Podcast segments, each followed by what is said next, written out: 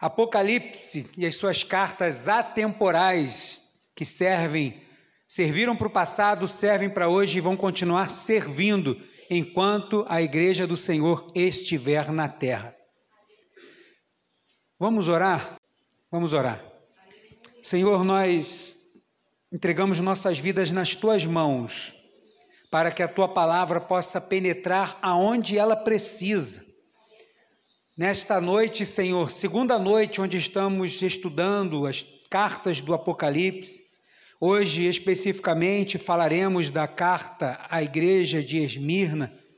Pedimos que o Teu Espírito Santo possa nos encorajar, esta é a palavra, que o Teu Espírito Santo possa nos encorajar para que a Tua igreja permaneça sendo uma igreja fiel Fala conosco, nos instrui pela tua palavra, é a nossa oração, em nome de Jesus. Amém. Carta à igreja de Esmirna. Ao anjo da igreja em Esmirna escreve: Aquele que é o primeiro e o último, que foi morto e ressuscitado, faz as seguintes afirmações: Conheço as tuas aflições ou tribulações e a tua pobreza Contudo, tu és rico. Conheço a blasfêmia dos que se dizem judeus, mas não são, pelo contrário, são sinagoga de Satanás. Não temas nada do que estás prestes a sofrer. Eis que o diabo está para lançar alguns de vós na prisão, a fim de que sejais provados, e sofrereis perseguição durante dez dias. Sê fiel até a morte, e eu te darei a coroa da vida. Aquele que tem ouvidos, compreenda o que o Espírito revela às igrejas. O vencedor, de maneira alguma, sofrerá a punição da segunda morte. Carta de Paulo, ou oh, carta à igreja de Esmirna, segunda carta das sete cartas do Apocalipse, a qual nós estamos estudando eu quero já de cara fazer algumas considerações. A primeira, essa igreja, como você que leu em casa e você vai se atentar aqui também, foi uma das duas igrejas que não recebeu uma repreensão do Senhor. E aí, quando a gente pega isso e a gente olha, se a igreja de Esmirna é uma igreja que não foi repreendida pelo Senhor, isso não quer dizer que é uma igreja perfeita. Esmirna é uma igreja fiel é o que Deus espera da sua igreja. Deus não espera uma igreja perfeita, Deus espera uma igreja fiel, porque perfeito não seremos enquanto estivermos aqui, perfeitos só seremos quando estivermos lá, mas enquanto estamos aqui, Deus espera uma igreja fiel. Esmirna, uma igreja fiel até a morte, é o tema desta mensagem. Outra coisa é que tudo que Jesus vai dizer nessa carta, são quatro versículos, tem muita coisa a ver com a cidade. As coisas que Jesus vai falar, a forma como ele se apresenta, a forma como ele diz que conhece, a forma como ele vai dar uma promessa para a igreja. Estas formas são formas que a igreja conhecia ou reconheceria por causa da cidade. Então, diferentemente de Éfeso, do domingo passado, eu não vou me ater a características da cidade, eu vou inseri-las no meio daquilo que nós vamos ler. E por isso que eu vou falar desses dados lá no meio da igreja, lá no meio do texto, tá bom? Verso 8 de Apocalipse, Jesus vai se apresentar à igreja. Todas as vezes, em todas as cartas, ele nunca vai começar sem se apresentar. Ele vai se apresentar aqui para essa igreja também. E ele vai dizer: vamos ler o texto de novo. Ao anjo da igreja em Esmirna escreve: Aquele que é o primeiro e o último, que foi morto e ressuscitado, faz as seguintes afirmações. A primeira afirmação que ele está fazendo, a primeira coisa que ele está dizendo na sua apresentação é que Jesus ele é o primeiro e o último. E quando a gente olha isso no texto, a gente às vezes pode ficar sem entender. Por que, que ele é? Ah, porque ele é o alfa e o ômega. Não, é verdade. A primeira coisa que a gente imagina, e é verdade, e é isso mesmo, é que ele é o início e o fim de tudo. que Ele é o princípio e o fim de todas as coisas, e que todos que estão inseridos nele estão guardados nele, porque nele se contém todas as coisas, porque Ele é o início e o fim. Mas mais do que isso, a igreja de Esmirna, juntamente com a igreja, a igreja de Éfeso, na verdade, não as igrejas, as cidades, tinham uma disputa uma com a outra. Porque não sei se você lembra, mas no domingo passado eu disse que a igreja, a cidade de Éfeso, era conhecida como a luz da Ásia e era a cidade mais importante do Império Romano. E é verdade. Éfeso é a cidade mais importante do Império Romano. Ela era chamada a luz da Ásia. Porém, a cidade de Esmirna era a cidade mais bonita da Ásia. Ela foi construída para ser a cidade mais bonita e era a cidade mais bonita. Então, por causa disso, havia uma rincha entre essas duas cidades. Éfeso e Esmirna era aquele, oi, oi, Pai do Senhor, irmão, sei que. Mas no fundo, no fundo tinha um problema. Não as igrejas mas as cidades. Então, quando Jesus está dizendo assim, eu sou o primeiro e o último, ele está dizendo, eu sou tudo, eu sou o mais importante, não tem ninguém mais importante do que eu. A cidade onde a minha igreja está inserida é uma cidade que briga para ser a primeira, para que seja a primeira em Roma, ela não aceita ser a segunda, quiçá a última, mas a minha igreja não está preocupada com isso, porque a minha igreja está inserida nas mãos daquele que é o primeiro e o o último, que é o mais importante. A minha igreja é essa. Ele é o primeiro e o último. A igreja está tranquila com isso. A igreja não está preocupada se a cidade disputa alguma coisa com a outra ou não. E depois o texto vai dizer que foi morto e reviveu. Ele foi morto e reviveu. A cidade de Esmirna entenderia isso, principalmente a sua igreja. Mil anos antes de Cristo, essa cidade já existia, ela foi totalmente destruída. E só mais ou menos 200 anos antes de Cristo ela foi construída e foi construída no detalhe para ser uma cidade a mais linda da Ásia. E tinha essa fama porque era a cidade mais linda da Ásia. Então, quando Jesus fala aquele que foi morto e reviveu, ele não está somente falando da obra que ele fez pela sua igreja, ele está agora fazendo ou sendo empático com a igreja. Ele está dizendo assim: olha, eu sei o que é ser totalmente destruído e parecer que não tem mais volta, que não tem mais jeito, porque eu fui morto e ressuscitei. E eu sei que vocês foram totalmente destruídos e foram reconstruídos. Então eu sou aquele que é o mais importante, e eu sou aquele que estive morto e ressuscitou. E a cidade entenderia bem, e a igreja dentro dessa cidade entendia bem o recado. Está dizendo: o Senhor é aquele que está junto com a gente, ele sabe o que, que é ser totalmente destruído e depois estar totalmente reconstruído. Então, quando Jesus se apresenta assim, eles entenderam o recado. Jesus estava sendo condescendente com eles. Hebreus capítulo 4, verso 15 diz assim: Pois não temos um sumo sacerdote que não seja capaz de se compadecer das nossas fraquezas, mas temos o, su, o sacerdote supremo, que é a nossa que a nossa semelhança foi tentado de todas as formas, porém sem pecado algum. Então Jesus se apresenta de uma forma que a igreja ia entender que ele, está sendo condescendente, está tendo empatia com a igreja. Eu sei bem aonde vocês estão inseridos, eu conheço a história dessa cidade. Não se contaminem com a história e orgulho dessa cidade, porque eu sou o primeiro e o último. Não se preocupe com guerras e destruições. Eu sei o que é ser totalmente destruído e estar totalmente de pé. Porque eu disse para os meus discípulos: Destruam este templo e eu o reconstruirei em três dias. As pessoas achavam que era o templo, mas ele estava falando do seu próprio corpo. Ele eu sei o que é ser destruído e ser reconstruído. E ele está começando a se apresentar para a cidade. Versículo de número 9. Jesus vai elogiar a cidade. Conheço as tuas aflições. E se você lembra da semana passada, em todas as sete cartas, quando Jesus chegar para falar alguma coisa para a igreja, seja um elogio, hoje não, que não vão receber elogio, mas uma repreensão, ele vai dizer: Conheço.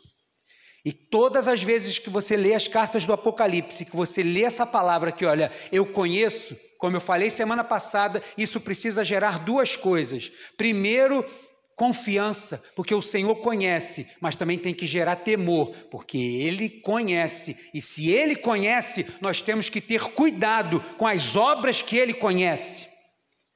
Que tipo de obras o Senhor vê em nós como igreja do Senhor onde estamos andando, porque da sua glória, com seus olhos como chama de fogo, ele conhece as obras das suas igrejas. E mais uma vez ele diz: Conheço, conheço as tuas aflições e a tua pobreza, contudo tu és rico. Conheço a blasfêmia dos que se dizem judeus, mas não são. Pelo contrário, são sinagoga de Satanás. Ele vai dizer: Conheço tuas aflições. Ou em algumas versões, conheço as tuas tribulações. Quer falar de tribulação e de aflição? É com a igreja de Esmirna. A igreja de Esmirna conhecia muito bem o que era ser perseguida. A igreja era perseguida. A igreja era presa, porque eles eram cristãos. Não era nem um pingo fácil ser crente em Esmirna, diferente de Éfeso, que não havia uma perseguição acirrada mas em Esmirna havia. Em Esmirna eles não aceitavam o cristianismo. Os cristãos lá eram perseguidos severamente. E Esmirna era encorajada pelas palavras de Jesus, de João 16:33, que diz: Eu vos preveni sobre estes acontecimentos para que em mim tenhais paz. Neste mundo sofrereis tribulações, mas tende fé e coragem, eu venci o mundo. Esmirna está se entregando nas mãos daquele que é o primeiro, que é o último, que esteve morto, ressuscitou, ou seja, daquele que venceu. Esmirna confia naquele que diz estas palavras. Eu estou dizendo: no mundo vocês vão passar por tribulações, vão ter aflições, mas não mantenham os seus olhos nisso, mantenham os seus olhos em mim, porque desse jeito vocês vão encontrar paz no meio da guerra.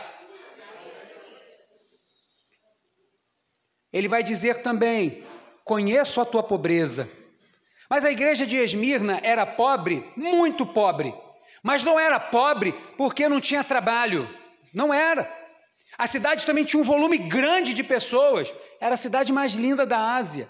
Todo mundo queria visitar. A gente vai chegar lá, mas tinha uma rua que ligava de leste a oeste, pavimentada. Não tinha pavimento melhor nas ruas do que as ruas de Esmirna. Mas essa rua em especial, ela era muito linda e ligava de leste a oeste a cidade numa rua só, que ligava os dois principais templos da cidade. E esta rua era chamada Rua de Ouro. Então você já pode imaginar. Rua de Ouro, por causa da importância da cidade. Mas se era uma cidade assim, tão vultuosa, tão linda, tão rica, por que, que os crentes lá eles não gostavam de trabalhar? Não, meu irmão, não era isso não. Lá em Esmirna, a perseguição era tanta com os cristãos que eles tinham os seus bens confiscados. As pessoas batiam na porta dos esmirnianos. Opa, a gente veio cobrar o imposto. Ué, mas de novo? É, não, vim para cobrar. Passa tudo que você tem. As pessoas botavam a mão, literalmente roubavam as coisas, eram confiscados. Ah, mas não era imposto? Os deles não. Eram confiscados. Por quê? Olha, você não compareceu lá no templo tal. Haviam quatro templos principais. Você não compareceu, não tenho visto você em tal lugar, não tenho visto você nas reuniões tal. Não, eu sou de Jesus primeiro e último que esteve morto e ressuscitou. Então pede dinheiro a ele, passa tudo que vocês têm. Os bens das pessoas eram confiscados. Por mais que eles trabalhassem, suassem, depois as autoridades batiam na porta deles e tiravam os bens da igreja, dos crentes, dos servos de Deus em Esmirna. E não só confiscados, eles eram saqueados, roubados pela rua, porque as pessoas sabiam que eram cristãos e eles iam lá e roubavam. E aí o crente, se ele fosse, por exemplo, um exemplo hoje, fosse nas autoridades para reclamar, olha, eu fui assaltado, não sei o que foi. Você mora onde? Você não, não, não, não. Você é, tá ligado a qual é, Deus aqui da cidade, a qual lugar? Não, não, nós somos cristãos, não. Ah, então tá bom. Então passa aqui outra hora, quando eu estou muito ocupado, depois eu vejo o teu caso. Eram desdenhados porque eram cristãos. Então não adiantava nada reclamar porque tinha sofrido espólio. porque tinha sido roubado, ou porque teve seus bens confiscados, e nisso a igreja, os crentes iam empobrecendo. As pessoas tinham dificuldade de trabalhar, porque quando se apresentava, era, é, faz parte, nós vamos ver, não me lembro em qual das igrejas, existiam os grêmios. E nestes grêmios, nessas associações, uma espécie de sindicato, você tinha que se filiar a alguma coisa dessa. Só que se filiar a uma, coisa, a uma dessas coisas era se submeter àquela divindade, se submeter àquele Deus. Então eles não, não se associavam a lugar nenhum. Na hora de procurar o trabalho, você é associado em quê? Você trabalha onde? Você. Que Deus que você serve? Não, eu sirvo a Jesus. Não, então não tem trabalho para você aqui. Não, mas eu estou vendo. Não tem trabalho para você aqui. Não, mas tem uma plaquinha ali. Mas não tem trabalho para você aqui. Por favor, se retire aqui do meu estabelecimento. Era assim que eram tratados os crentes lá. Os crentes, e aí Jesus tá, conheço, está dizendo assim: olha, eu sei, eu conheço a sua pobreza. Tudo isso porque eles eram fiéis, não negavam a fé. Será que se chegasse a esse ponto aqui, como ficaria a quantidade de cristãos, de milhões de cristãos no Brasil? Você já parou para pensar nisso? Irmãos, eu não estou contando história de utópica, não. Isso já existe hoje, principalmente nas áreas do Oriente. Já existe. Alguns lugares aqui na América Central. Já existe. São coisas que existem. Porque você confessa a fé cristã, pode se preparar para ser perseguido, para não encontrar trabalho, para sofrer depredações simplesmente porque você diz que é um cristão. Será que a igreja brasileira estaria preparada para passar um vento de tribulação como esse? Esses estudos da carta do Apocalipse não é simplesmente para a gente conhecer a história das coisas, é para a gente refletir: que crente que eu sou? Que tipo de crente eu sou? Esses crentes estavam permanecendo fiéis ao Senhor. Esmirna era pobre, e era mesmo, porque ela prezava o tesouro do céu. Esmirna não negociava as grandezas do céu, ela não negociava a glória reservada para os cristãos para abrir mão por causa da glória reservada para os homens. Mateus capítulo 6, do verso 19 ao 21, diz assim: não acumuleis para vós outros tesouros na terra, onde a traça e a ferrugem destrói, e onde ladrões arrombam para roubar, mas ajuntai para vós outros tesouros no céu, onde a traça nem a ferrugem podem destruir, e onde os ladrões não arrombam e roubam. Porque onde estiver o teu tesouro, aí também estará o teu coração. E é por isso que no Evangelho de Lucas ele vai bater muito nessa tecla: como é difícil um rico herdar o reino dos céus. É pecado ser rico, meu irmão? Não é pecado. Mas ele está dizendo que com a riqueza vai vir um, uma atenção tão importante que você pode se desviar da atenção principal, que é o Senhor. E aí, se o tesouro for o tesouro dessa terra, se for o ouro e a prata daqui, com certeza você substituiu o primeiro lugar que era de Deus para substituir pelo outra coisa, seja dinheiro, seja poder, seja status ou qualquer outra coisa. Mas Esmirna não negociava isso. Esmirna continuava sendo fiel. Jesus mostra que não se mede a riqueza da igreja pelos bens que ela possui. A gente olha às vezes as igrejas, né, mega igrejas, igrejas, são ricas, caramba, condição financeira maravilhosa, que bom. Mas a riqueza real que o Senhor vê não se mede pela quantidade de ouro, não se mede pela conta bancária da igreja, pelas, pelas posses que a igreja tem ou pelos muitos imóveis que ela tem.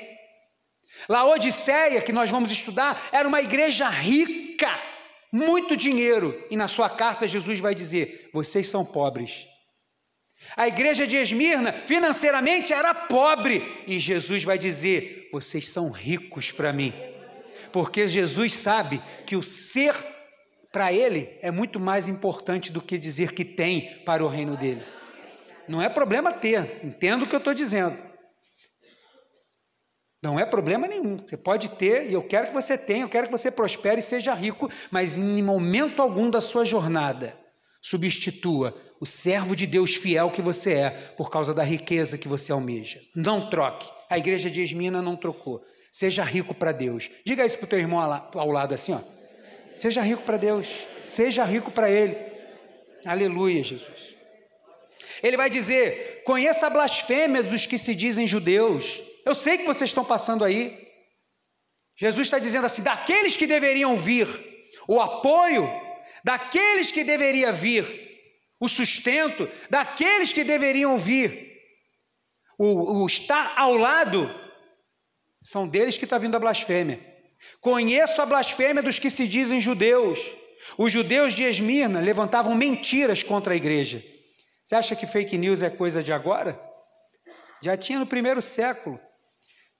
A igreja sofria por causa das mentiras que os judeus. Ah, mas como é que os judeus tinham acesso? Infelizmente, a maioria dos judeus ricos, milionários, eles abriam mão da sua vida devotada totalmente a Deus para poder também ter um bom espaço financeiro, bom espaço de negócio na igreja de Esmirna. Não importa se eu tenho que me dobrar um pouco ali, comer uma comidinha sacrificada ali, tudo bem. O que importa é que eu estou sendo abastecido financeiramente, mas o meu coração é de Deus. Era assim que o povo judeu vivia naquela época. A atitude deles tinha aparência de religiosidade sincera. Você olhava a atitude deles assim, poxa, mas são pessoas tão devotadas, né? Por que, que esses crentes aí, ó, não faz igual os judeus? Os judeus tinham uma abertura muito grande, então eles iam lá fermentar como os portadores da verdade. Olha, Deus se revelou a nós. Nós é que somos os portadores da verdade. Esses crentes aí, esses do caminho, esses dito cristãos, como foram chamados na Antioquia, esse pessoal aí, ó, Está deturpando tudo. Então não fique surpreso se no seu trabalho, na sua parentela, as pessoas deturparem tudo aquilo pela a fé que você tem, aquilo que você crê, a forma como você se expressa a Deus. Já vai para a igreja de novo, é fanático. Precisa nada disso. Vai, vai dar oferta lá para a igreja para negócio de construção de salinha, que bobagem, nada a ver, que é isso? Já vai de novo ler a Bíblia em casa, já orou ontem, vai orar hoje de novo. Deus já sabe a tua oração para que esse negócio. Não se preocupe se as pessoas começarem a deturpar, desvirtuar as coisas que você tem, a forma que você crê, a forma como você se expressa a Deus. Isso não é novo, não. Isso é sinal que você está fazendo o que é certo. A atitude deles tinha aparência de sinceridade, mas o próprio Jesus vai dizer para eles: a reunião deles é do inferno. Vai chamar a reunião deles, esses são sinagoga de Satanás. O conceito de sinagoga é um conceito que vem a partir da Babilônia, quando as pessoas não tinham mais o templo, eles precisavam ter um local para se reunir. Então eles construíam algum local e esses locais eram chamados sinagoga. Então tinha uma sinagoga também de judeu lá em Esmirna. E ele está dizendo, essa, eles se reúnem lá, abrem os livros, leem, fazem lá as suas orações, as suas coisas todas, mas na verdade eles são do demônio. Pode ter aparência de crente, mas está servindo a Satanás, porque está militando contra o reino de Deus. Todos que estiverem militando, trabalhando contra o que você crê, a palavra que você preza, a sinceridade de coração que você tem a Deus, é projeto do inferno que quer parar o reino de Deus avançando. Não importa onde você esteja, pode morar na comunidade ou na zona sul, vai ter sempre alguém, vai ter sempre um enviado do inferno para querer atrapalhar a obra de Deus na tua vida e através da sua vida. Pode ficar sempre preparado com isso. E aqui não era diferente. O diabo, o pai da mentira, estava atuando no meio daqueles judeus que deveriam ser os primeiros a guardar o nome de Deus. Alguma das mentiras que eles falavam era a seguinte: não era totalmente descabido, não. Eles pegavam um, um fio de coisa assim e transformavam. Primeiro, falavam que os crentes eram canibais. Olha, existe canibalismo no meio desse povo aí, ninguém está sabendo, ninguém está vendo. Mas como assim? Na ceia, eles comem carne e sangue. Aí o pessoal, é mesmo? Você imagina as autoridades de Esmirna ouvindo assim: olha, aqueles crentes lá da igreja Caminho da Vida, todo primeiro domingo eles vão lá e comem carne e sangue. Aí imagina você saindo daqui e encontrando essas pessoas na rua. Você consegue imaginar as pessoas te olhando? Aquele teu vizinho te olhando assim, de porta, quando você abre a porta, ele fecha. Ele ia sair também, mas ele vai e fecha. Quando ele te vê na rua, você vai cumprimentar, ele vê que. Deixa eu sair para. Aquele pessoa canibal. A religião dele come carne e sangue. Isso é para você ter um. Imaginar o nível de perseguição que essas pessoas passavam em Esmirna. Eles falavam assim: esses crentes em Esmirna são imorais. Por quê? Eles se reúnem aí em volta de uma reunião chamada comunhão do amor. Que eles têm que amar uns aos outros. E aí deturpa a palavra amor, que no grego né, tem pelo menos três significados. E ao invés de ser o amor ágape, se transformavam no amor eros, no sexual. Olha, eles se reúnem em volta de um amor, são imorais, dizem que prezam a santidade, é, discriminam o que a gente faz nos nossos tempos, mas lá ó, os hipócritas são imorais. Imagina as pessoas de Esmirna andando nas ruas. Olha, eles desonram a cidade de Esmirna. Por quê? Nós aqui ó, fazemos de tudo pela nossa cidade. Nós enfeitamos a nossa cidade, celebramos os nossos deuses. Vê se algum crente desse vem aqui nas nossas festas. Desprezam as nossas celebrações. Nem parece que são de Esmirna. Tudo bem que eles servem a Jesus, mas não tinha nada a ver participar. Não tem nada a ver. Aqui, ó, ah, vai ter a festa junina lá, o crente não foi. Nada a ver, porque na festa junina não tem nada a ver, está comemorando quem? É São João. Não, não, só tem São Jesus. Não tem São João, não. É São Jesus só. Ah, vai ter uma outra festa ali. Não. Não dá para compactuar. Tá vendo esses crentes? Eles não preservam a cultura da cidade. Não preservam, eles desonram a nossa cidade. Diz que são daqui, mas não estão em nenhum evento sei lá qual o nome do, do padroeiro do Rio de Janeiro, vai ter a festa do padroeiro do Rio de Janeiro. Se fossem cariocas, de fato estariam lá. Olha, eles não amam o Rio de Janeiro. Muitas outras, mas a última, eles são desleais a Roma, a qual a nossa cidade é submissa. Fique sabendo que Esmirna foi uma das primeiras cidades da Ásia a ser submissa a Roma, muito antes de Roma assumir todo o seu império. Antes de Roma ser a dominadora do mundo conhecido, Esmirna já servia a Roma. Então o culto a César em Roma também era muito concorrido. E aí eles são desleais a Roma. Por quê? Vê se um deles aí diz que César é Senhor. Se César é Deus. Vê? Aqui, fala, o judeu está aqui, ó. Fala aí. César é meu Senhor. Aí, morreu.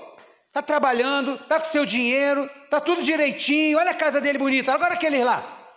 Pede para um daqueles crentes lá, chama ele, vem cá, vem cá, você aí. Vem cá aqui, Diego. Aí vai lá o Diego.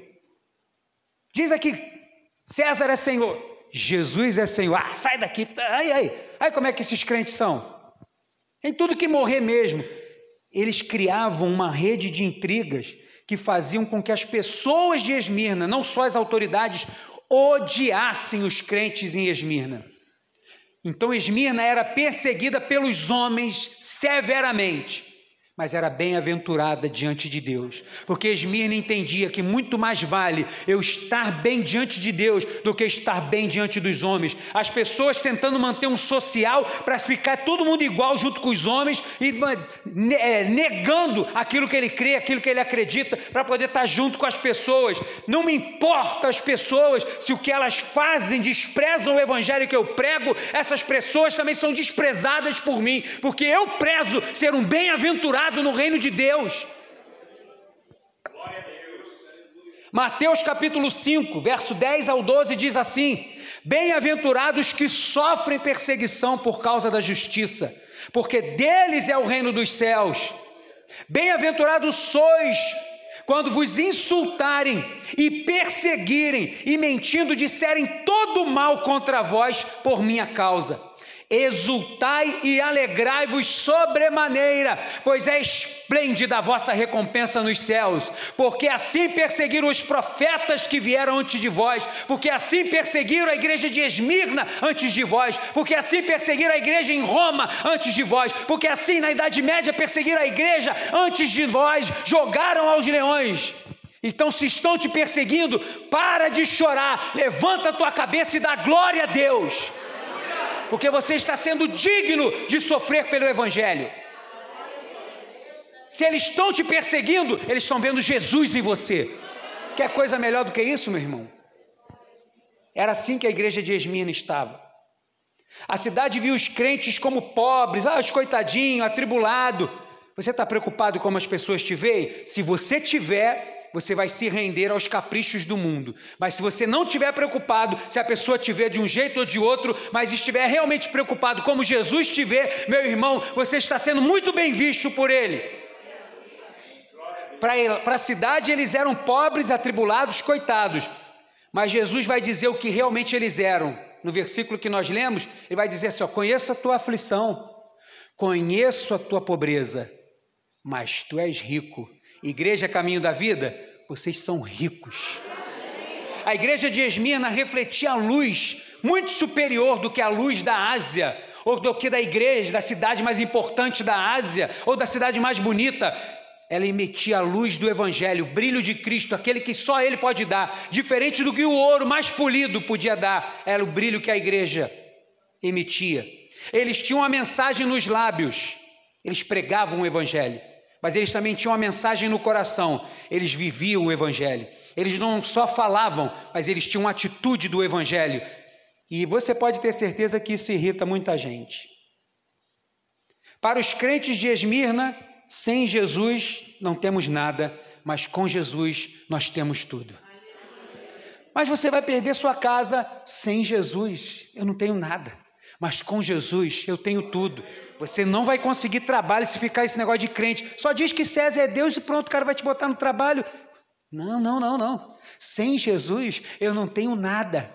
Mas olha os judeus, olha, eles têm Deus, não. Eles pensam que tem, mas eles não têm nada. Sem Jesus nós não temos nada, mas com Jesus nós temos tudo. Assim como a igreja de Esmirna. E apesar de tudo que eles passavam, apesar de tudo que essa igreja passava, essa igreja foi fiel a Jesus. Lucas 6, 20 diz: Então, dirigindo o olhar para os seus discípulos, Jesus lhes declarou: Bem-aventurado vós, os pobres, porquanto a vós pertence o reino de Deus. Tiago, capítulo 2, verso 5 diz: Ouvi, meus amados irmãos, não escolheu Deus os que para o mundo são pobres, para ser ricos em fé e herdeiros do reino que ele prometeu aos que o amam? Tem algum herdeiro aqui do reino? Não troque essa herança por nada. Continue sendo filho de Deus. Porque tem herança para o filho de Deus. E aí, Jesus acaba de falar para a igreja que a conhece, se apresenta e tal. E agora Jesus vai encorajar a sua igreja, os últimos dois versos. O verso 10. Apocalipse 2, 10 diz: Não temas nada do que estás prestes a sofrer. Eis que o diabo está para lançar algum de vós na prisão, alguns de vós na prisão, a fim de que sejais provados, e sofrereis perseguição durante dez dias. Ser fiel até a morte, e eu te darei a coroa da vida. Ah, sim, pastor. Se Deus me ama, por que, que eu estou passando por isso? Ah, pastor, se Deus me amasse, porque. Ah, se Deus amasse a igreja de Esmina, por que ela estava passando por isso? Pergunta para o filho dele, que veio ao mundo. Ele passou o que passou por causa de você. Está reclamando porque a porta de emprego não abriu? Está reclamando porque está passando por um problema aqui no mundo? Está reclamando porque as coisas não saíram como você queria? Está reclamando porque veio um diagnóstico de câncer e você vai morrer? Está reclamando por causa das coisas daqui? Fita os teus olhos no céu, meu irmão. Você tem uma herança muito maior do que tudo e qualquer coisa desse mundo. Olha para Jesus e vê a expressão do amor dele. Uma vez os jovens estavam reunidos aqui e aí estavam falando sobre Estevão. E aí havia uma questão assim: será que Estevão sentiu as pedradas que ele tomou naquele momento onde ele viu o céu aberto e viu o Filho de Deus sentado à sua direita, viu Jesus à direita. Será que naquele momento, e existe muita gente que diz assim, que não, aquele momento ali foi como um momento de anestesia para Estevão. Eu pergunto: Jesus foi anestesiado na cruz? Os irmãos que foram jogados na cova dos leões foram anestesiados? Então não fique buscando anestesia onde não vai ter, irmãos.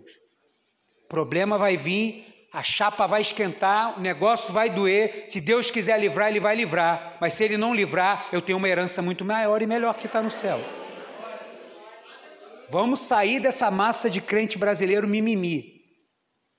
Que só quer ficar no colo do pai. Quero no colo do pai, quero meu pai, quero meu pai.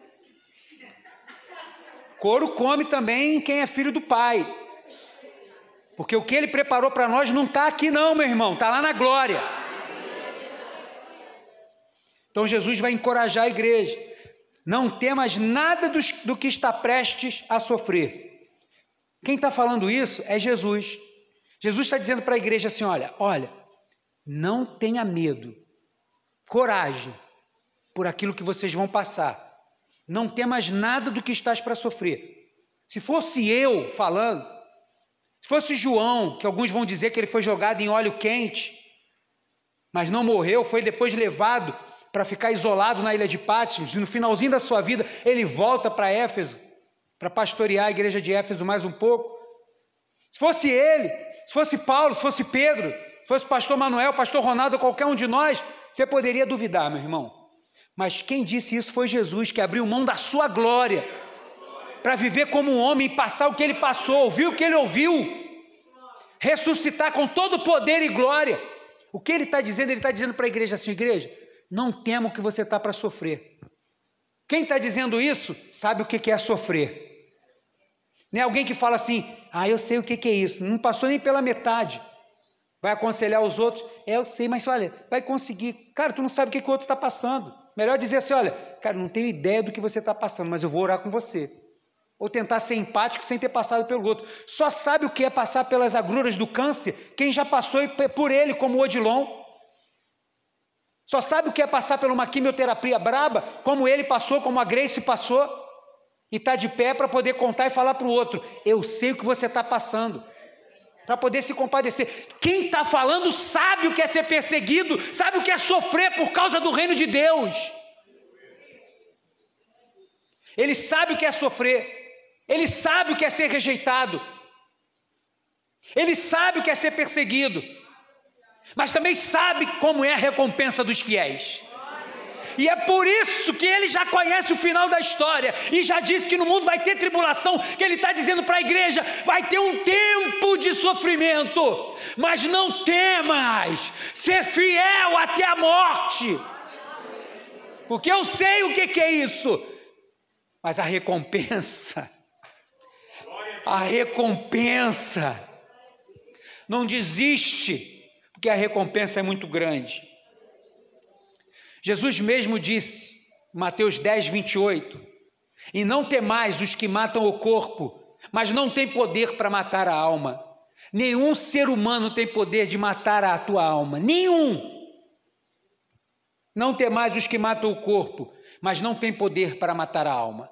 Temei antes aquele que pode destruir no inferno tanto a alma como o corpo. Esse é Deus, que vai dar a devida punição para aqueles que não estiverem no, com o nome no livro da vida.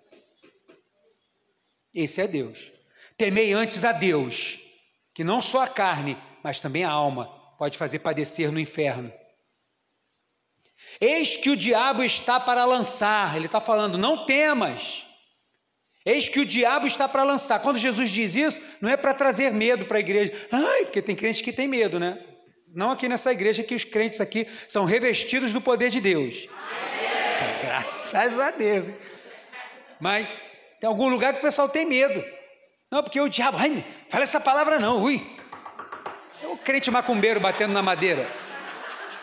Isola, se benze, até se esquece. Ai, Deus me livre. Pega a cruz, crente idólatra miserável. Que isso? Fale esse nome não. Vai que ele está por aqui, escuta e acha que está chamando ele. crente medroso. Jesus não está falando isso para trazer medo para a igreja. Você acha que uma igreja como essa, que está passando uma perseguição dessa, com essas pessoas, vai ter medo de que, ah, que Satanás está fazendo mais alguma coisa, que Satanás está preparando algo pior? Essa igreja não está nem preocupada com isso. Essa igreja olha para isso e fala assim: graças a Deus, estamos cada vez mais parecidos com Jesus. Se o diabo foi tentar o Senhor, vai vir tentar a nós também. Oh, que glória! Somos dignos, então, está preocupando o inferno, hein? O pensamento da igreja é outro, meu irmão. Jesus está encorajando uma postura de fé firme nele de perseverança, não temas. Igreja, ele está dizendo para a igreja ser o que não era, não. Ele está dizendo para a igreja permanecer sendo o que era. Permaneça firme, permaneça perseverante, mantenha essa coragem, mantenha essa cabeça erguida. Essa vida de oração, de jejum, de leitura, de comunhão, vocês continuam se reunindo, apesar de toda essa perseguição, permaneçam assim. Irmão, ele que sabe de todas as coisas já está vendo o que o diabo está fazendo. Imagine o que ele está preparando para os fiéis. Isso nos lembra até a palavra de Paulo. Paulo, em Efésios capítulo 6, verso 11 e depois o 13, diz assim: Revestivos de toda a armadura de Deus, para poderes ficar firmes contra as ciladas do diabo. Você está revestido de toda a armadura de Deus, meu irmão? Porque sem isso não tem como ficar firme, não. Vai bater, vai rolar, vai jogar para cima, vai para baixo. Depois, quando acabou a tribulação toda, o crente está de pé. E como eu preguei aqui, a armadura pode estar tá um pouco amassada com uma coisa, mas o crente está de pé. A armadura, quem deu uma, vai dar outra. Então fica de pé. Verso 13: por esse motivo, revestivo de toda a armadura de Deus, a fim de que possais resistir firmemente no dia mau, e havendo batalhado até o final, permaneceis inabaláveis sem retroceder. Eu fico pensando que tem muito crente que não lê a Bíblia, não é possível. Porque quando passa uma dificuldade, acha que Jesus não ama mais, que Jesus o abandonou, que ele não merece nada daquilo. A gente vai lendo lá dos evangelhos até Apocalipse, que a palavra canta em cima da igreja. E se não chega na tua vida, pode ser porque não chegou o tempo, porque você é um crente medíocre. E não vai chegar mesmo, não incomoda inferno nenhum. O diabo só vai batalhar contra quem incomoda, meu irmão. Você não incomoda nada, passa batido por ali, ele está nem aí, não, deixa ser esse mesmo, dá trabalho nenhum. Evangeliza, não prega, não ora, meia boca, onde ele chega, pega a cor de todo mundo, sai, já está com a gente, deixa esse aí.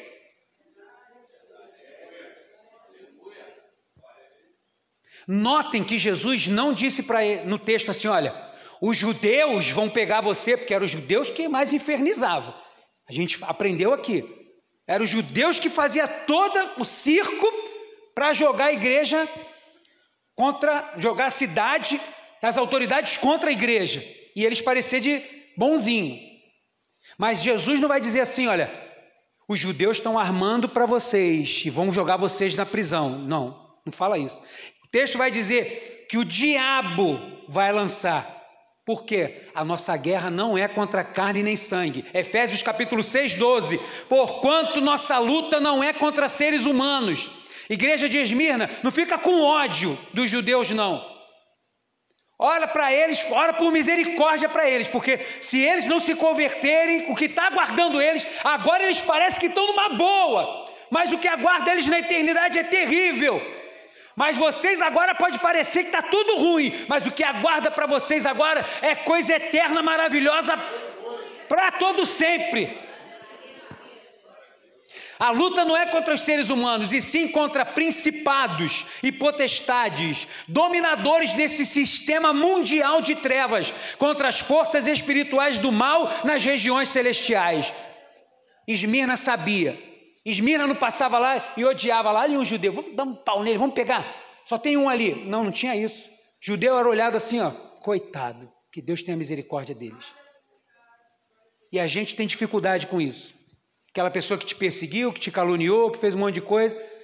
Se a gente tivesse a oportunidade, a gente apertava o botão da cadeira elétrica para o cara morrer ali. Sim ou não? Sim. Não, eu pensei que era só eu. Não, só o senhor, pastor. Isso aí não. Eu não. Quando eu vejo, assim, até beijo. Olha, te amo, no amor do Senhor. Nós somos ruins nesse negócio, cara.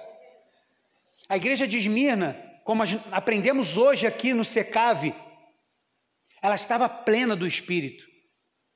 Estava vivendo na plenitude do Espírito Santo de Deus. A igreja de Esmina não ficava indo contra também. Ah, eles falaram isso? Peraí, ah não, vou lá, ah não. Foi ele fulano? Ah não, peraí. Não, não tinha esse negócio.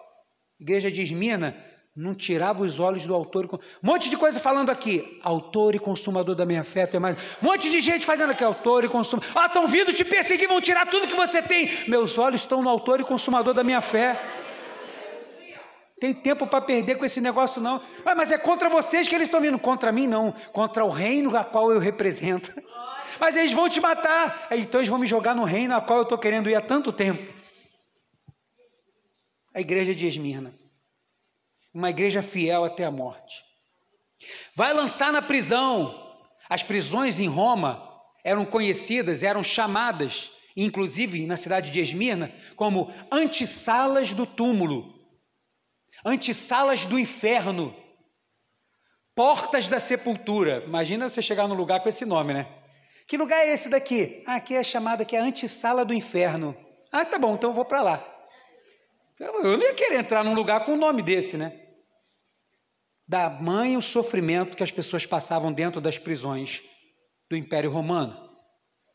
Os romanos olhavam aquelas prisões com alegria, né? porque ali para eles era a morte daquelas pessoas. Os crentes de Esmirna olhavam aquilo como a entrada para a vida eterna. Vocês vão ser jogados na prisão, é porta da vida eterna. Se você tirar minha vida, você vai matar somente esse corpo, mas você já está me jogando aonde eu estou querendo ir, para o reino a qual eu sonho. Como a gente canta no hino da harpa, que saudosa, sauda, é que saudosa Sião, né? Como é que é? Ó saudosa lembrança de ti, ó Sião, que a gente canta. A gente tem saudade de um lugar que nunca foi. Tu já imaginou isso? Isso é coisa só espiritualmente que a gente consegue discernir, entender isso. Saudade de um lugar que a gente não foi. Para os romanos, a prisão era o fim, para a igreja de Esmirna, não. É só o começo. Paulo disse em Filipenses capítulo 1, verso 21, depois o 29, assim: Porque para mim o viver é Cristo e o morrer é lucro. Você pode ler no 3, 1, 2, 3. Porque. Para mim o viver é Cristo e morrer é lucro. Segura. Imagina falar isso diante do espólio dos seus bens. Ver as pessoas entrar na sua casa, arrancar os móveis, levar seus filhos como escravos para serem vendidos, te proibir de trabalhar, tomar aquilo que você conquistou com teu suor, levar os seus bens, levar o seu carro, levar o seu ganha-pão, fechar o seu negócio e passar por um judeu digno. E falar assim: e aí? Que, que você diz disso? Cadê o texto? Bota aí. O que, que eu digo? Porque para mim. Tem que ter fé ou não? A gente precisa aprender com a igreja de Esmirna. A gente precisa aprender com a igreja de Esmirna. E o verso 29 ele diz: Porquanto, por amor de Cristo, vos foi concedida a graça, o privilégio de não somente crer em Cristo, mas também de sofrer por Ele. Essa parte muita gente não gosta.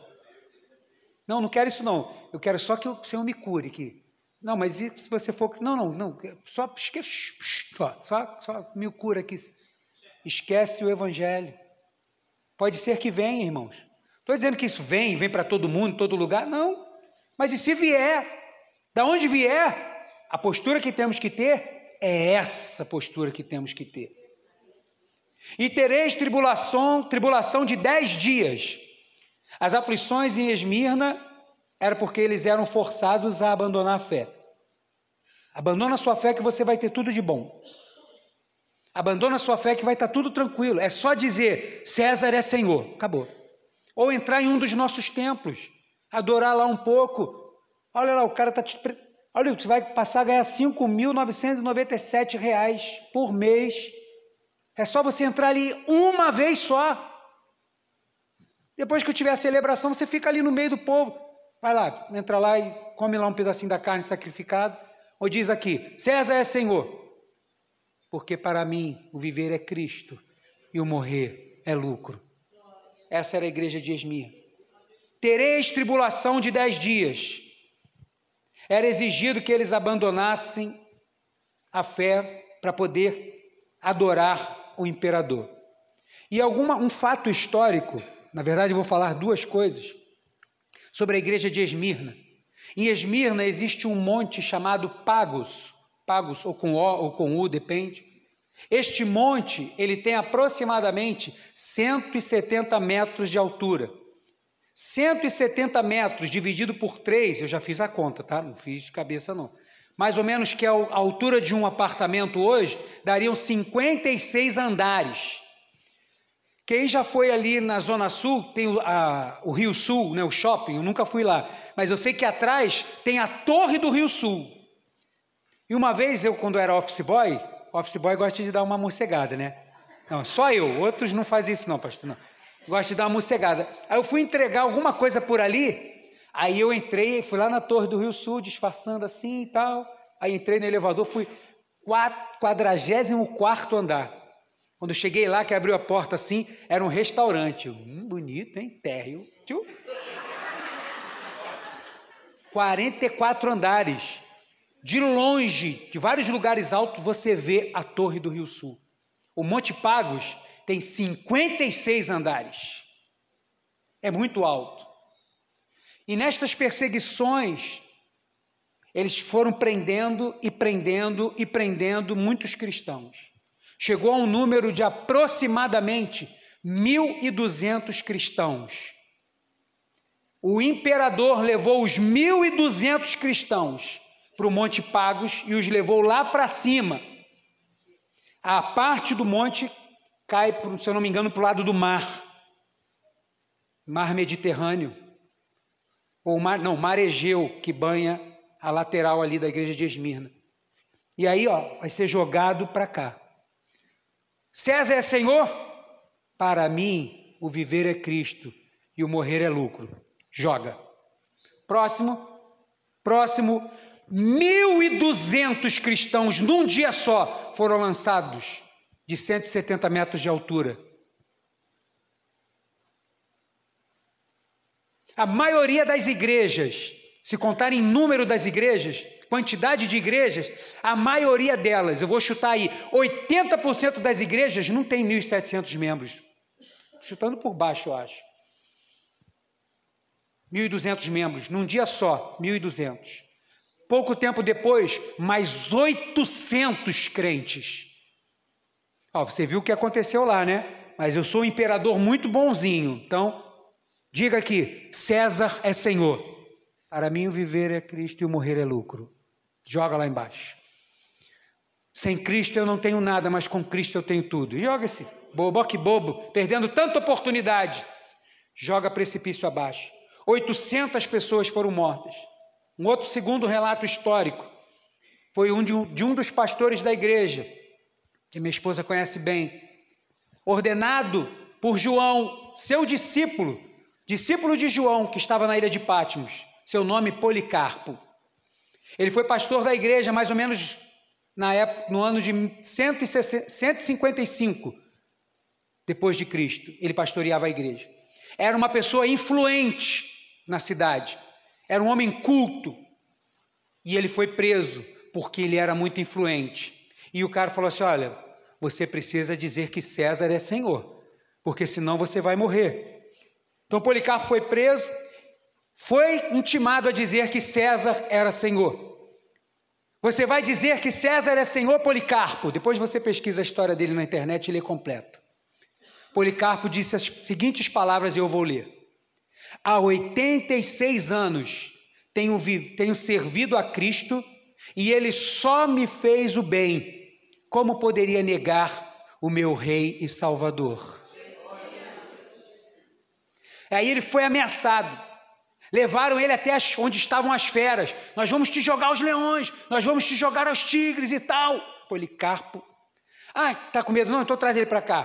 Prepararam uma pira, amarra ele. Nós vamos tacar fogo em você. Não vou te matar, não, vou te queimar vivo. Se você não disser, César é Senhor. Policarpo, a isso tudo, ele disse: Tu me ameaças com fogo que queima por uma hora e depois de um pouco se apaga. Mas tu és ignorante a respeito do juízo vindouro e do castigo eterno reservado para os maus. Mas, por que te demoras? Faze logo o que queres. Essas foram as últimas palavras de Policarpo, bispo da igreja de Esmirna. E depois disso, tacaram fogo e ele foi queimado. E o restante da história daí para lá é um pouco meio inventado e tal, mas até aqui é legítima a história de Policarpo. Ele preferiu ser queimado. E ele disse: Você acha que eu vou ter medo desse fogo que vai queimar aqui por uma hora? E depois a dor que eu vou sentir aqui vai ser extinguida porque eu vou morrer? Vocês são ignorantes, porque vocês não sabem de um fogo que vai queimar eternamente e que está aguardando todos aqueles que são maus. Se é isso que você vai fazer, pode fazer logo. Policarpo, bispo da igreja de Esmirna. 2 Timóteo capítulo 3, verso 12 diz o seguinte: De fato, todas as pessoas que alme almejam viver piedosamente, sinceramente, de todo o coração, em Cristo Jesus serão perseguidos. Não estou dizendo que se você for um crente piedoso, amanhã vão te pegar e te amarrar e tacar fogo em você. Mas em algum momento da sua vida, em algum tipo de grau, você vai sofrer retaliação ou perseguição se você se posicionar como crente. Lembro do testemunho que minha esposa deu aqui há pouco tempo atrás, falando do período que ela foi levar a mãe dela no hospital. E aí só podia entrar quando é, a pessoa era idosa, né? E ela ainda não tinha mais de 60 anos, né? Alguma coisa assim. E aí ela não podia entrar. Aí quem estava com a, com a minha esposa ali também junto falou assim: Não, a, a senhora lá já tem mais de 60 anos, a filha dela pode entrar, mas era mentira. Aí o guarda virou para a Edisângela, para minha esposa, e falou assim: Sua mãe tem mais de 60 anos? Aí na frente da pessoa que tinha acabado de dizer, ela falou assim: Olha, não, minha mãe tem tal idade. Aí o guarda olhou para ela. Tá bom, vou deixar você entrar um pouquinho, mas não demora muito lá não. Ela entrou com base na verdade. Poxa, mas você vai deixar de entrar com a sua mãe? É uma mentirinha só. Qual o problema? Você vai cuidar da sua mãe.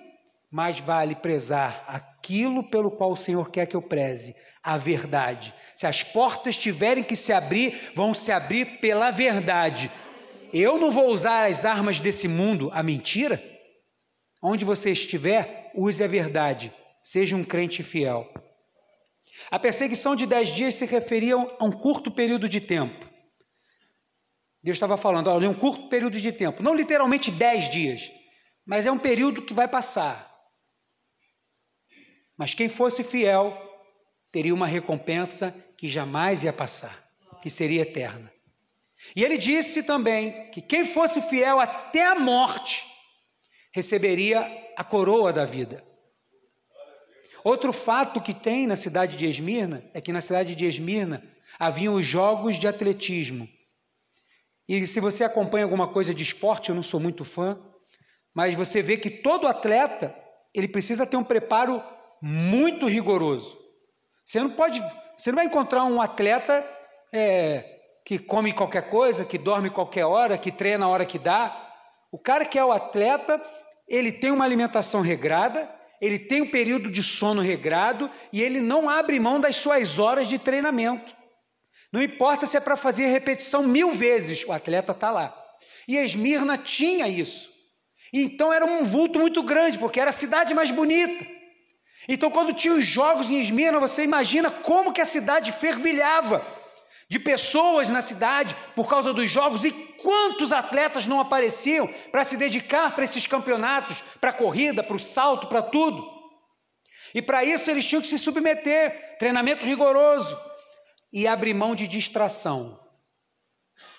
Um atleta não pode estar distraído com as coisas que vão tirar o foco principal dele. E foi falado hoje também, nessa manhã aqui na aula, que uma das coisas que mais tem atrapalhado a igreja do Senhor são as distrações. Um dos maiores males que tem se transformado em pecado, como eu já falei, é o entretenimento. Como o entretenimento tem tirado os crentes da presença do Senhor. A qualidade espiritual que ele poderia ter, ele não tem, porque ele gasta mais tempo no entretenimento do que com as coisas de Deus. Mas o atleta não, o atleta não tinha isso, ele era dedicado. E aí, quando Jesus está falando assim, você vai receber a coroa da vida, o pessoal de Esmirna entendeu direitinho o que, que se referia. Porque o atleta que trabalhava rigorosamente, que vencia, ele recebia uma coroa de louros. Que por mais que recebesse um tratamento muito especial, pelo tempo ela ia se deteriorar. Não tinha tratamento que ia fazer aquela coroa de louros daquele vencedor durar para sempre. Eles iam receber uma coroa, mas aquela coroa, depois de alguns séculos, pelo menos ela ia se deteriorar. 1 aos Coríntios 9, 25 diz: Todos os que competem nos jogos se submetem a um treinamento rigoroso, e isso para obter uma coroa que logo se desvanece no entanto, nós nos dedicamos para ganhar uma coroa que dura eternamente. Ser fiel até a morte, e essa coroa que dura eternamente está reservada do seu tamanho, com o seu número e o seu nome marcado nela. E como vê, vamos ver na semana que vem, tem uma pedrinha branca lá para marcar essa coroa que é sua. Jesus disse em Apocalipse 2,10: Nada temas das coisas que hás de padecer, eis que o diabo lançará alguns de vós na prisão para que sejais tentados, ou aflitos, ou provados. Tereis tribulação de dez dias, ser fiel até a morte, e dar-te-ei a coroa da vida. E aí termina. Depois que Jesus só elogia essa igreja pela sua fidelidade, ele promete: aquele que tem ouvidos compreenda o que o Espírito revela às igrejas. O vencedor de maneira alguma sofrerá a punição da segunda morte.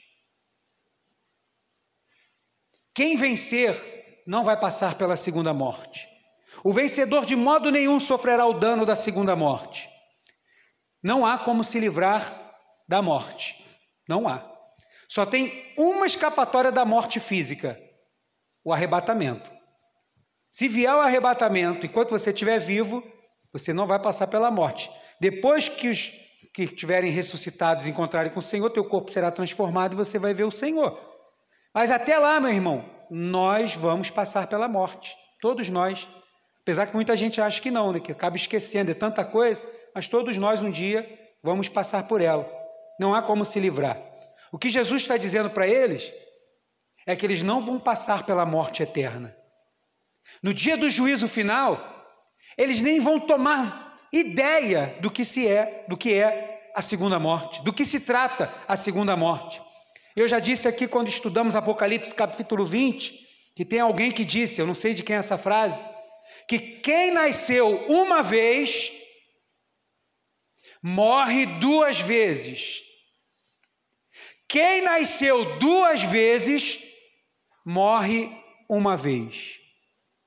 Quem nasceu uma vez vai morrer duas vezes, porque ele nasceu fisicamente, mas não nasceu espiritualmente. Ele não entregou a sua vida a Jesus para ser uma nova criatura. Então, como ele só nasceu uma vez, ele vai morrer a morte física e depois vai passar para a morte eterna. Agora, quem nasceu duas vezes, quem nasceu duas vezes aqui dá glória a Deus só vai morrer uma vez. Porque no dia do juízo, você não vai ter parte com a segunda morte. Isso é só para quem não tiver com o Senhor.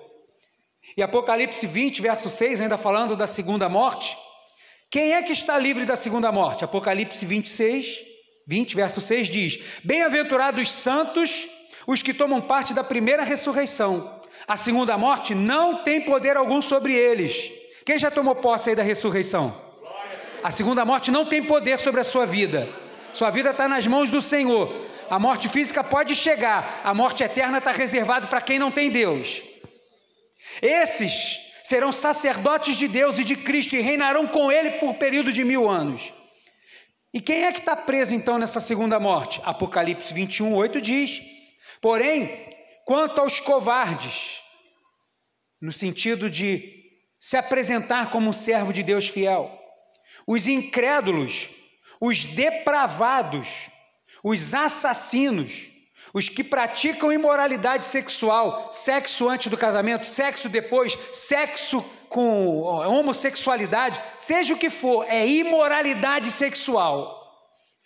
Imoralidade sexual, os bruxos e ocultistas, idólatras e todos os mentirosos, a parte que lhes cabe será o lago de fogo que arde perpetuamente em meio ao enxofre.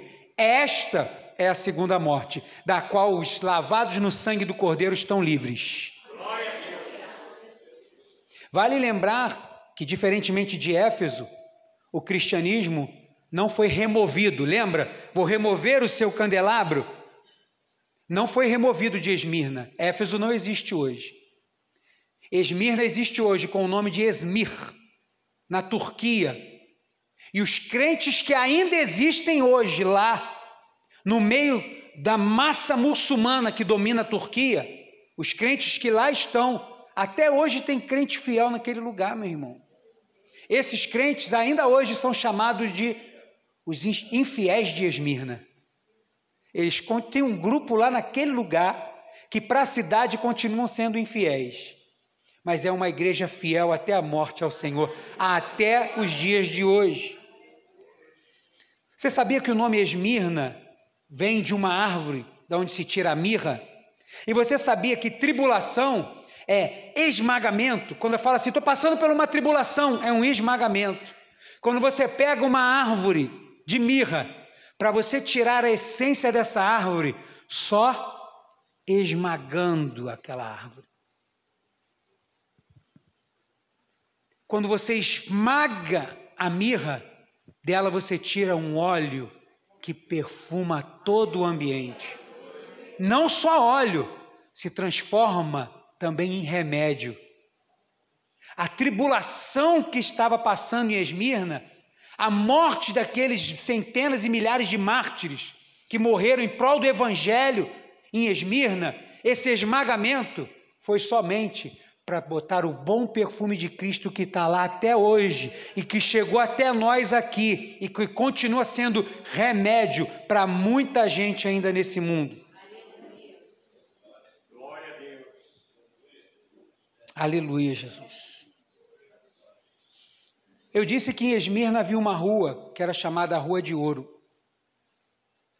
E passar por essa rua, como os vencedores dos atletismo desfilavam pela rua de um templo ao outro, era motivo de orgulho para Esmirna, mas não para os crentes. Se o crente tivesse que passar por ali ou não, estou nem aí. O orgulho daqueles crentes era de saber que, sendo fiel até a morte, eles iam passar pelas ruas de ouro no céu. Para terminar, Apocalipse 21, 18, depois verso 21 diz: O muro, falando da cidade, era todo feito de diamante e a cidade era de ouro puro, semelhante a vidro. A tribulação acontecendo, Esmirna está de olho nas ruas de ouro. Verso 21. Os doze portais eram doze pérolas Cada um dos portais construído a partir de uma só pérola. E a rua principal da cidade era de ouro puro, reluzente como vidro límpido. Vocês não vão querer desfilar pela cidade? Olha, vocês vão ter a oportunidade de passar pela rua de ouro de Esmirna, desfilar entre um templo e outro. Meu filho, eu estou aguardando para passar e desfilar numa rua de ouro que tem no céu, aguardada para os crentes fiéis até a morte. Éfeso era uma igreja de muitas obras, mas não tinha amor. Estudamos semana passada. Esmirna, uma igreja fiel até a morte. Semana que vem nós vamos estudar a igreja de Pérgamo. Pérgamo, uma igreja com concessão com o pecado. Eu quero ser uma igreja de Esmirna. Igreja de Esmirna não é uma igreja perfeita. Tem muita gente hoje afastado da igreja porque, ah, porque ali eu vi isso, ah, porque ali eu vi aquilo, ah, porque aqui eu vi aquilo outro. Está procurando perfeição aqui? Esmirna não era perfeita, não. Esmirna era fiel. O que o Senhor da glória, quando olha, está olhando para nós agora, Eu não sei qual é o olhar do Senhor para nós agora, vendo a sua igreja estudando essa carta. O olhar dele não é procurando perfeição em mim, que ele não vai achar. Não é procurando perfeição em você, ele não vai achar. Mas o que ele quer encontrar em nós é fidelidade. Uma fidelidade que, como foi cantado aqui, ela é inegociável. Foi cantado até diante da morte. Eu prefiro ser fiel. Mas isso não pode ser somente uma canção bonita. Isso não pode ser somente uma história que mexe com o nosso coração. Isso tem que ser uma história que mexe com a nossa alma e faz com que a gente deseje viver como uma igreja fiel até a morte. Eu não sei quais são os dias, até que tipo de dias que nós teremos nesse mundo, não sei pelo andar da carruagem que a gente vê aí no planeta inteiro, a gente vê o amor de muitos esfriando. Quantos longe dos caminhos do Senhor? Quantos estiveram na casa do Senhor e hoje estão entregues às bebidas, aos prazeres, às noitadas? Quando lembra da casa do Senhor, dá até uma, mas não consegue sair das algemas do pecado. Quantos estiveram? Mas é verdade, a Bíblia diz que muitos são chamados, poucos são os escolhidos. Não porque o céu é incapaz de conter todos aqueles que quisessem morar lá. Não, o céu tem lugar para todos, mas no céu só vai entrar quem viveu como quem quer morar lá. Uma coisa, ah, eu queria tanto morar no céu. A outra é viver como quem quer morar lá. Que o Senhor nos ajude a sermos como a igreja de Esmirna. Que mesmo diante das perseguições, das afrontas, das tribulações, seja o que for, a gente seja esse crente fiel que o Senhor vem buscar.